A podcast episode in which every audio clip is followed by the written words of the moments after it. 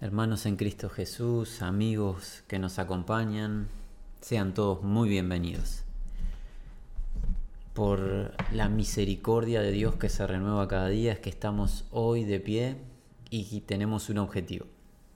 A través de este medio virtual, juntos procurar conocer un poco más acerca de la voluntad del Dios vivo aquel que a través del sacrificio de su unigénito Hijo amado nos llamó a salvación por su gracia, aquel que nos hizo nacer de nuevo de su buena voluntad y ha dispuesto que seamos para Él su pueblo, su especial tesoro que nos rendimos diariamente, voluntariamente, para obedecerle.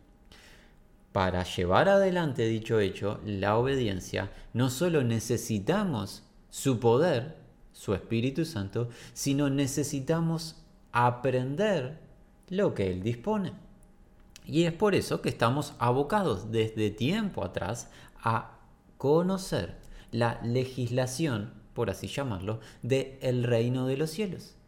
¿Qué pide el rey? ¿Qué pide el rey de los integrantes de su reino? ¿Qué manda? Pues en todo reino el rey manda, los siervos obedecen.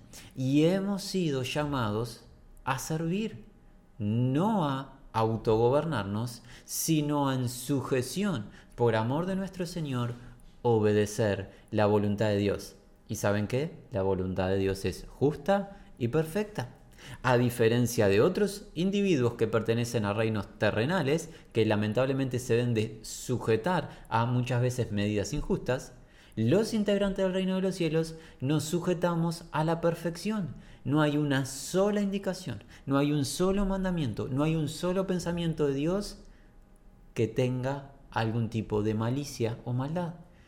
Todo lo que Dios pide es bueno, es justo, proviene del Dios santo. ¿Y qué nos está enseñando nuestro Señor Jesús en el Sermón del Monte? Quizás lo recuerden. Nos ha mandatado en esta sección del capítulo número 7 del Evangelio de Mateo guardarnos, cuidarnos, prestar, prestar especial atención. ¿De qué o de quiénes? Los falsos profetas pseudo profetas que se presentan a nuestras vidas, sea por medios virtuales o físicamente, se presentan de una manera particular, disfrazados de ovejas, con una apariencia exterior de algo, pero con un interior diferente, disfrazados de integrantes del pueblo de Dios, pero en su interior personas que no nacieron de nuevo. Su fin, sus objetivos, maliciosos. ¿Qué dice Jesús? Guárdense, cuídense de estos lobos rapaces. Ahora, ¿cómo cuidarnos? Prestando atención a sus frutos, observando su conducta, su vida, no solamente la predicación de su palabra, sino cómo ellos llevan adelante dicha palabra y qué obediencia demuestran al Dios vivo. Para eso debemos nosotros estar atentos a el diario vivir de ellos, lo que nos habla de una idea de conocimiento de las personas. En los días eh, de virtualidad que vivimos, lamentablemente eh, no es muy eh, factible ni generalmente sucede de que los integrantes del reino conozcan la vida de aquellos que anuncian. Es más, ustedes amigos que nos están escuchando, nunca han visto nuestro rostro tienen muy poca referencia de qué eh, clase de vida vivimos. Lo que están pudiendo evaluar es si hablamos conforme a lo que está escrito y revelado en las Sagradas Escrituras, pero de nuestra conducta no están pudiendo visualizar. La voluntad de Dios es que en cada localidad su pueblo se congregue en un trato real, en un trato constante, y tanto los integrantes del reino, los discípulos, como aquellos que tienen la función de guiar al pueblo, los pastores, estén en comunión y las vidas de cada uno sean abiertas, sean abiertas a la luz de la verdad, para que el Señor nos corrija, nos exhorte, nos consuele y en algunas instancias, cuando así lo necesitamos, nos discipline. Pero lamentablemente en los días que vivimos es raro ver individuos, guías, líderes que tengan sus vidas abiertas. Muchas veces aquel que guía es más eh, un presentador una persona muy popular, muy famosa, eh, pero su vida es una vida totalmente privada y no es conocida por el pueblo. Eso no es lo que tenemos como referencia en las escrituras.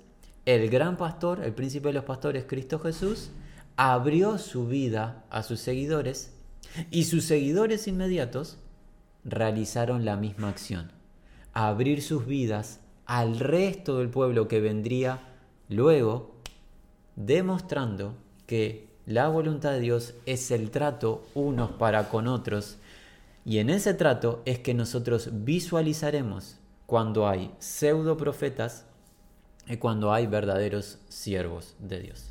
Los pseudo profetas, estuvimos viendo, provienen inspirados, aunque lo sepan o no, inspirados, influenciados por Satanás, la serpiente, que procura quitar nuestra atención del Señor, hacernos deslizar de la sincera fidelidad a Cristo.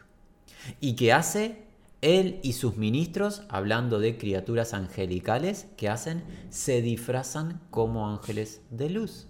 Eso de que nos habla una tarea suspicaz, una tarea de engaño, pero un engaño inteligente, un engaño disfrazado, que aparenta, a primera vista, aparenta ser verdad, pero su contenido es de destrucción.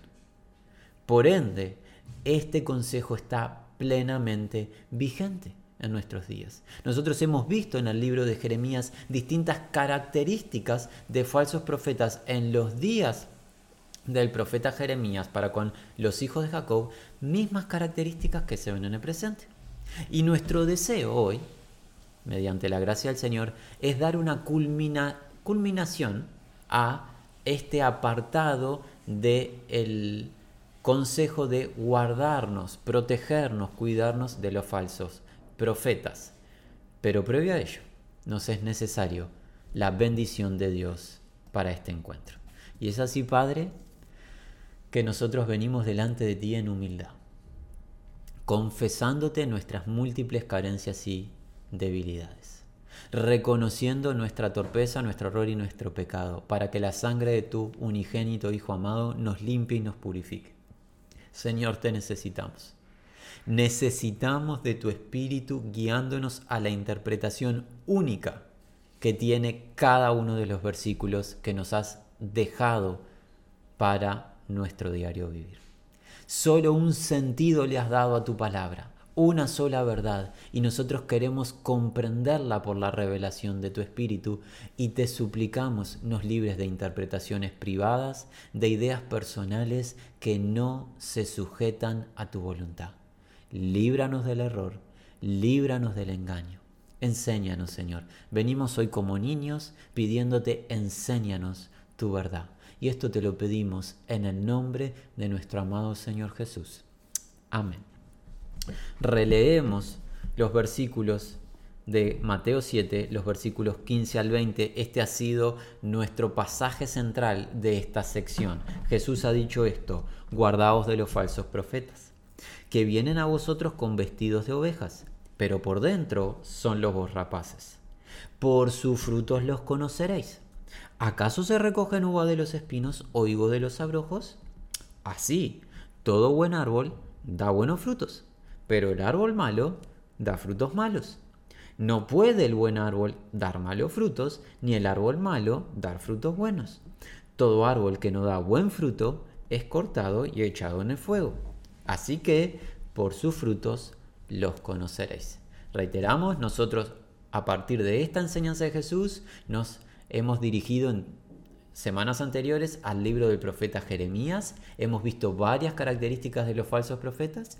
Y luego estuvimos junto al apóstol Pablo en el libro de los Hechos, en la región de Éfeso, cuando él está pronto para despedirse de la región, anticipando que vendrían lobos rapaces que no perdonarían al rebaño de afuera, pero de dentro de los ancianos se manifestarían aquellos que no habían nacido nuevo y tenían una falsa apariencia de redención o de salvación. También estuvimos junto a Pablo en el capítulo número 11 de la carta a los Corintios, donde Pablo defiende su ministerio y nos cuenta por la inspiración del Espíritu Santo de aquellos obreros fraudulentos, de esos apóstoles engañadores, de esos comisionados, pero no de Dios, comisionados de el reino de las tinieblas. Y hoy nuestra intención es ver un último pasaje. En este caso, quien nos guiará en la enseñanza es el apóstol Juan, el siervo del Señor, el discípulo amado Juan, nuestro maestro, en su primer carta, primera de Juan, capítulo número 4, versículos 1 al 6, damos una lectura de corrido. Dice así, amados, no creáis a todo espíritu, sino probad los espíritus si son de Dios. Porque muchos falsos profetas han salido por el mundo. En esto conoced el Espíritu de Dios. Todo espíritu que confiesa que Jesucristo ha venido en carne es de Dios. Todo espíritu que no confiesa que Jesucristo ha venido en carne no es de Dios. Y este es el espíritu del anticristo, el cual vosotros habéis oído que viene y que ahora ya está en el mundo. Hijitos, vosotros sois de Dios y los habéis vencido, porque mayor es el que está en vosotros que el que está en el mundo. Ellos son del mundo. Por eso hablan del mundo y el mundo los oye. Nosotros somos de Dios el que conoce a Dios nos oye. El que no es de Dios no nos oye. En esto conocemos el espíritu de verdad y el espíritu de error. Bien, versículo 1. Amados. Juan, como verdadero siervo del Señor que hace, ama al pueblo de Dios. Y aquí ya, de principio, tenemos una característica de un verdadero siervo del Señor amor sacrificial por las ovejas.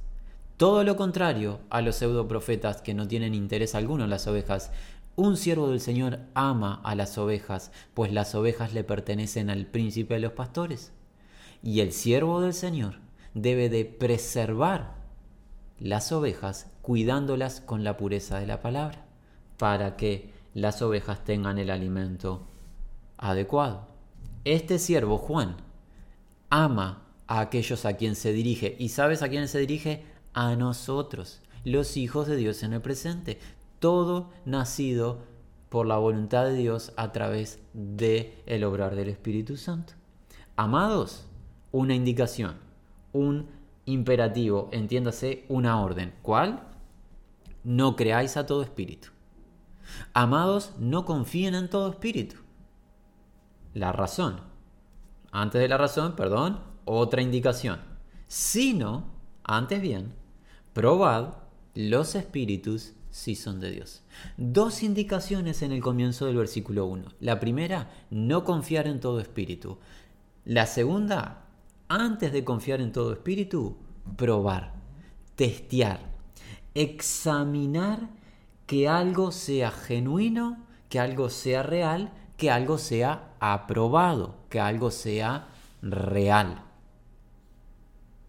No crean a todo espíritu, testen, examinen, califiquen, a ver si algo es genuino, a ver si qué, si los espíritus son de Dios. Ahora la razón de estas dos indicaciones. Porque muchos falsos profetas han salido por el mundo. La razón coincide con todo el consejo de Dios y con la enseñanza de Jesucristo en el Sermón del Monte. Claro que coincide porque Jesús estuvo en dicho sermón y Jesús y Jesús, perdón, Juan estuvo en, en dicho sermón en el Sermón del Monte junto a Jesús y Juan escuchó de primera mano al Señor Jesús dicha enseñanza. ¿Qué hizo Juan como buen siervo? Salió a enseñar lo mismo que Jesús le enseñó a él. ¿Y qué enseña Juan? Muchos. Aquí hay un calificativo. Muchos habla de abundancia. No un caso esporádico, no algo a modo de casualidad, una gran cantidad. ¿De qué? De pseudo profetas han salido por el mundo. Y queremos hacer énfasis en algo. El verbo que utiliza Juan de han salido por el mundo está expresado en un tiempo perfecto. Si recuerdan, un verbo en perfecto en el griego nos habla de una acción que comenzó en el pasado y que sigue siendo verdad en el presente. Quiere decir que se sostiene en el tiempo. ¿Qué significa? Que en los días de Juan habían salido, habían, eh, se habían manifestado muchos falsos profetas, pasaron los días de Juan y seguían habiendo muchos falsos profetas, llegaron nuestros días y continúan habiendo muchos falsos profetas. Hasta el retorno del Señor y el establecimiento de su reinado justo, con su presencia física en esta tierra por mil años, que habrá muchos falsos profetas. De eso se trata este verbo expresado en perfecto. Se trata de que era verdad en el pasado y es verdad en el presente y continuará siendo verdad hasta que Jesucristo establezca la justicia perdurable. Por ende, hermanos, Juan, inspirado por el Espíritu, nos advierte que tenemos que examinarlo todo porque hay falsedad y hay falsedad en abundancia. Por eso es todo este consejo, para apercibirnos, para despertarnos, para que no andemos ingenuamente. Versículo número 2. En esto conoced el Espíritu de Dios. Todo espíritu que confiesa que Jesucristo ha venido en carne es de Dios. Y en los días de Juan, historiadores nos cuentan que habían individuos que se habían levantado negando la encarnación de Jesús. En nuestros días siguen habiendo individuos que niegan la encarnación de Jesús y otros individuos niegan la divinidad de Jesús. Cualquiera, cualquiera de las declaraciones erráticas acerca de Jesús, negar su divinidad, negar su encarnación, manifiestan error en aquel que habla. Por ende, sabemos que alguien habla de Dios cuando declara acerca de Jesús un testimonio genuino. Y el testimonio genuino de Jesús se encuentra en la revelación de las Sagradas Escrituras en el consejo de los profetas y apóstoles hebreos. No hay otra revelación. Fuera del consejo que encontramos en las Sagradas Escrituras, tú y yo, amigo, y nosotros, no sabemos nada de Jesucristo. No le hemos visto, no hemos comido junto a Él, no hemos hecho nada con Él como para saber quién es, qué pide. Todo lo que sabemos de Jesús es a través del testimonio que Dios nos ha dado y ese testimonio se encuentra en las Escrituras y el Espíritu Santo trae la convicción de dicho testimonio revelándolo a nuestras vidas. Por ende, si alguien declara algo falso acerca de Jesús, debemos de estar muy atentos, debemos de examinar a esa persona, no examinar con la intención de nosotros volvernos jueces, no es nuestro interés, sino examinar para evitar caer en su error y poder amonestarle para que pueda enderezar su camino y volverse a la verdad. Versículo 3. Todo espíritu que no confiesa que Jesucristo ha venido en carne no es de Dios. Y este es el espíritu del anticristo aquel que se opone al Señor, el cual vosotros habéis oído que viene y que ahora ya está en el mundo. El espíritu del anticristo estaba en los días de Juan y sigue vigente en nuestros días hasta que encuentre a esa persona determinada a la cual va a poseer para la consumación del el misterio de iniquidad, para que ese hombre de pecado se manifieste. Pero el espíritu del anticristo ha estado todo este tiempo y opera negando el genuino testimonio de Jesucristo, falsificando el genuino testimonio de Jesucristo. Recuerden algo, hermanos, que hemos visto de los pseudo profetas, lo que hacen es disfrazarse como testigos de Cristo, pero su palabra y su acción es engañosa.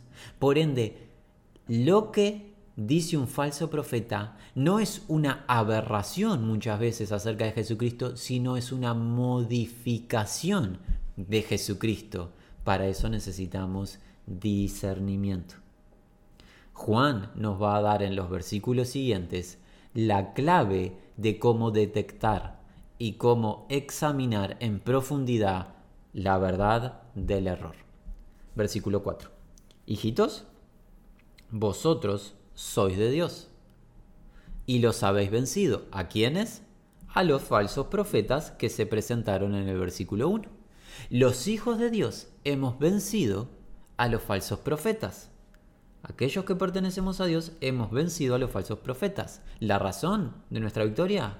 Porque mayor es el que está en vosotros, entiéndase en nosotros, los que hoy estamos en el presente vivos, mayor es el que está en vosotros que el que está en el mundo, haciendo referencia a qué? Al líder de estos falsos profetas, el adversario Satanás. El adversario Satanás, el príncipe de la potestad del aire, este engañador, ¿qué hace? Procura desestabilizar la obra de Dios. Pero mayor es Dios que está en nosotros y es el Dios de la verdad que nos da la victoria contra Satanás y sus séquitos de seguidores engañosos. Aquí vienen las claves para una especial atención a la verdad del error, para examinar y llegar a la buena conclusión. Miren el versículo 5 y 6. Ellos son del mundo. ¿Quiénes? No hay duda. Los falsos profetas. Los falsos profetas, los pseudo profetas, esos, esa gran cantidad de emisarios engañosos, son del mundo. Eh, son del mundo, pertenecen al mundo. Debemos aclarar por si alguien nos acompaña por primera vez cuando hablamos de mundo. Cuando hablamos de mundo, en este contexto estamos hablando de no el globo terráqueo, sino de un sistema organizado de rebelión a Dios, presidido por Satanás, con una gran cantidad de ángeles caídos que se sujetan a su voluntad y con las personas que no han sido rescatadas aún por Dios, que no han sido liberadas de su cautiverio. Ese sistema de rebelión a Dios en la escritura se conoce como el mundo.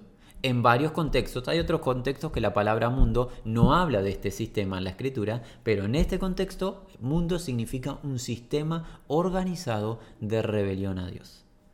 Los falsos profetas pertenecen a dicho sistema, y aquí hay una clave. Por eso hablan del mundo y el mundo los oye. ¿Quieres detectar a un pseudo profeta? Escucha su predicación y tú verás en esas predicaciones un gran contenido de declaración de lo que el ser humano quiere oír tal cual lo había enseñado el Espíritu Santo a través de el profeta Jeremías, el falso profeta endulza el oído del oyente. Declara lo que el oyente quiere oír. Realización personal, éxito, crecimiento, incremento de eh, bienes materiales, lo que fuese. Lo que el ser humano quiere oír, el falso profeta lo anuncia, lo declara y lo mezcla con versículos bíblicos. ¿Por qué? Porque el falso profeta pertenece al mundo, está inmerso en dicho sistema y habla lo que el mundo quiere oír. ¿Y qué hace el mundo? Le oye. ¿Qué significa? El mundo acepta dicha enseñanza engañosa, la recibe con gratitud, lo que nos habla de ministerios exitosos. Los falsos profetas son exitosos en sus ministerios. Es por eso que hay falsos profetas que tienen una gran cantidad de seguidores y lo seguirán teniendo. Cautivan a las masas porque dicen lo que las masas quieren oír, en vez de anunciar la palabra de Dios que tiene un propósito, confrontar nuestra maldad guiarnos al arrepentimiento y a la fe que es en Cristo Jesús. Un falso profeta jamás hará eso. Jamás, jamás hablará la verdad que corta la carne y que guía al arrepentimiento al oyente. Evitará en todo momento establecer la justicia divina, declarar el estado natural del hombre, demostrar que el hombre es culpable delante de Dios y que de la planta de pie hasta su cabeza está lleno de pecado y de maldad y que no hay un solo ser humano bueno en esta tierra.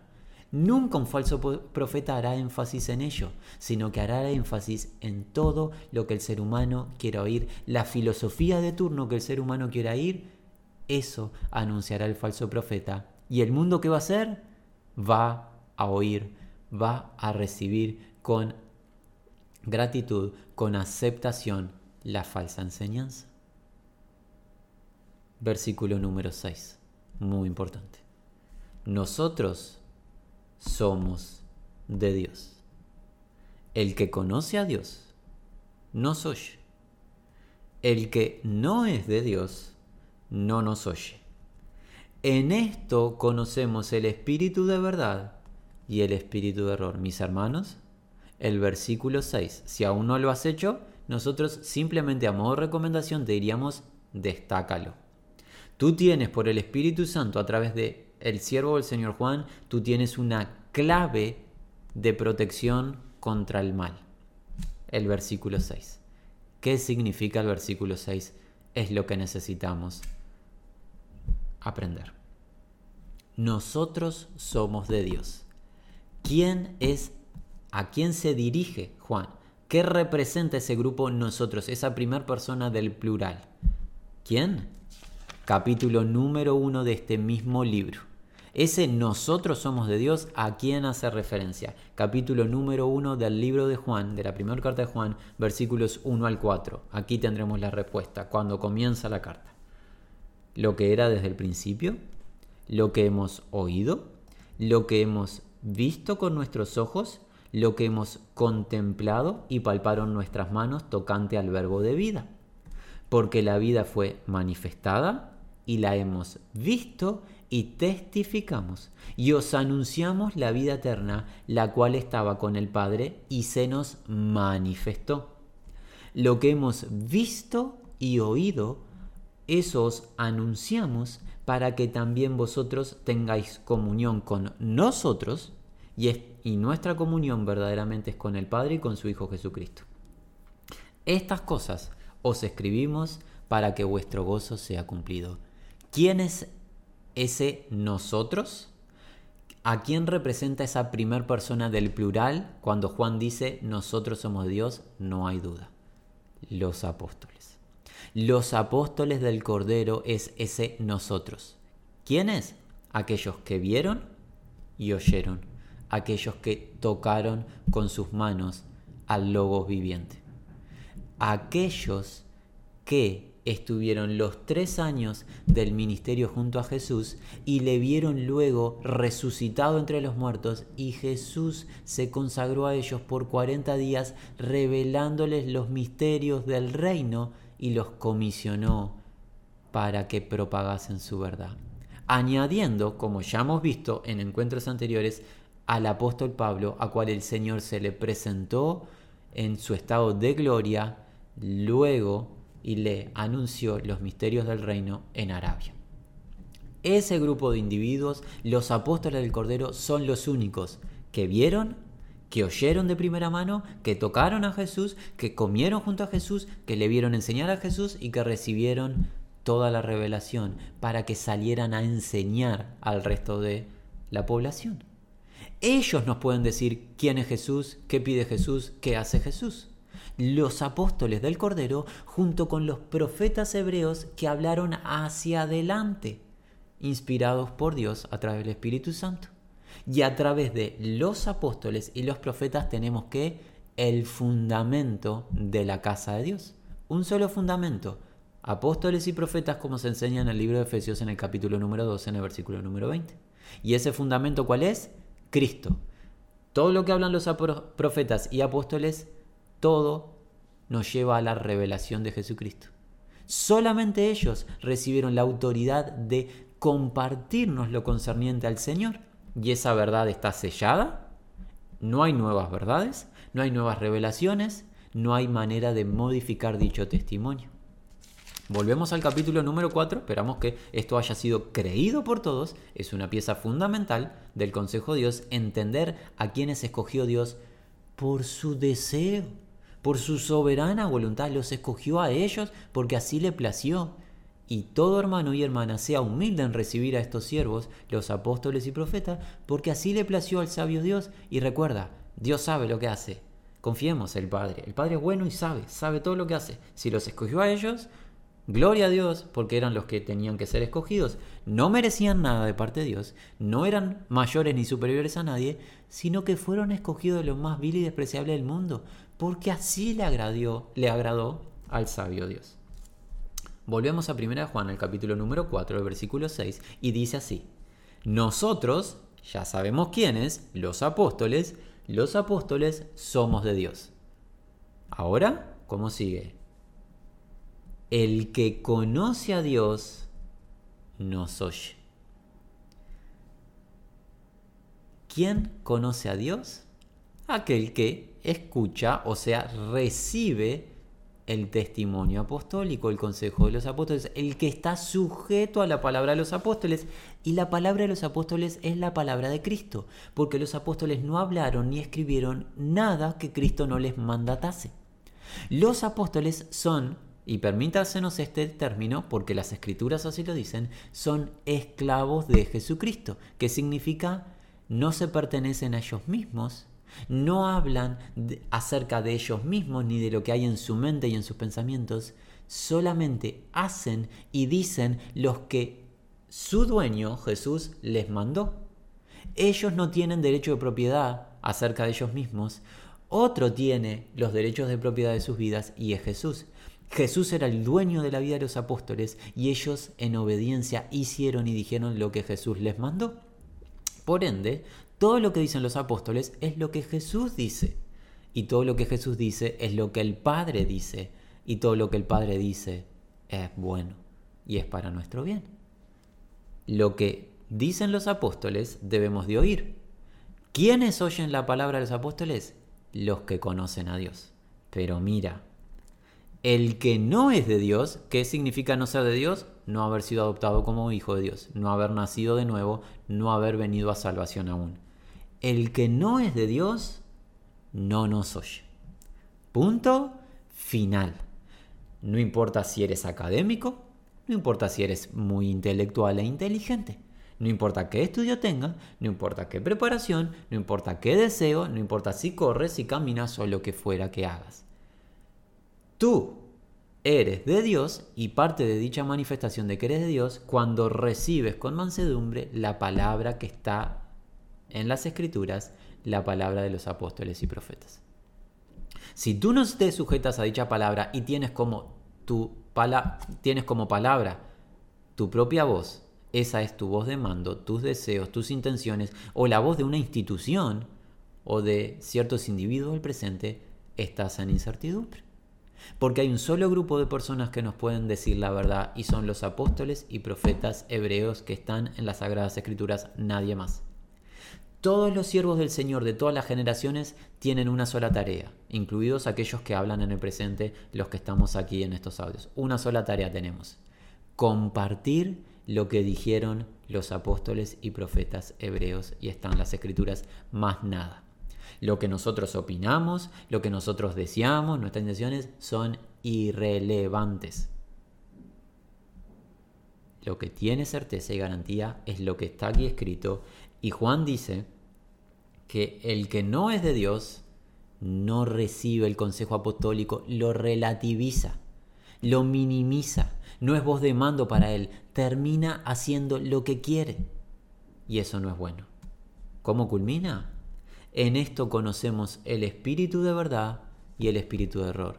Claro, el espíritu de error habla del mundo, lo que el mundo quiere oír y acepta dicha enseñanza, recibe dicha enseñanza. En cambio, el Espíritu de verdad escucha la palabra de los apóstoles, por ende escucha a Cristo, por ende escucha a Dios el Padre, por la revelación del Espíritu. Esa es la manera de determinar la falsedad del error, de la verdad. Muchos falsos hay en todo ámbito. Tienen apariencia de ser enviados de Dios. ¿Cómo saberlo? Señor, ¿cómo me voy a dar cuenta si es verdadero o no? Si ahora en el presente no le puedo ver su vida porque no tenemos trato directo con ellos, todo es virtual. ¿Cómo sabré si es falso o un genuino enviado de Dios? Si está sujeto a la palabra, palabra apostólica y de los profetas hebreos y si enseña solamente eso. Si enseña la palabra apostólica y se sujeta a ella, ese es un enviado de Dios que va a bendecir tu vida. Será un instrumento útil en las manos de Dios para tu bendición. Si enseña cualquier otra cosa, por más que aparente ser algo bueno, si enseña lo que el mundo quiere oír, tú ten mucho cuidado, pues puedes ser engañado. Y recuerda, la serpiente astuta procura hacerte deslizar de la sincera fidelidad a Cristo. Este ha sido un breve resumen, hermanos. Un breve resumen. Créanos que es un breve resumen porque hay otros pasajes, tanto en el Antiguo como en el Nuevo Testamento, que hablan de este misterio de iniquidad, de esta falsedad, de esta falsedad en abundancia que hay, de gente que se presenta como de parte de Dios, pero no viene de parte de Dios.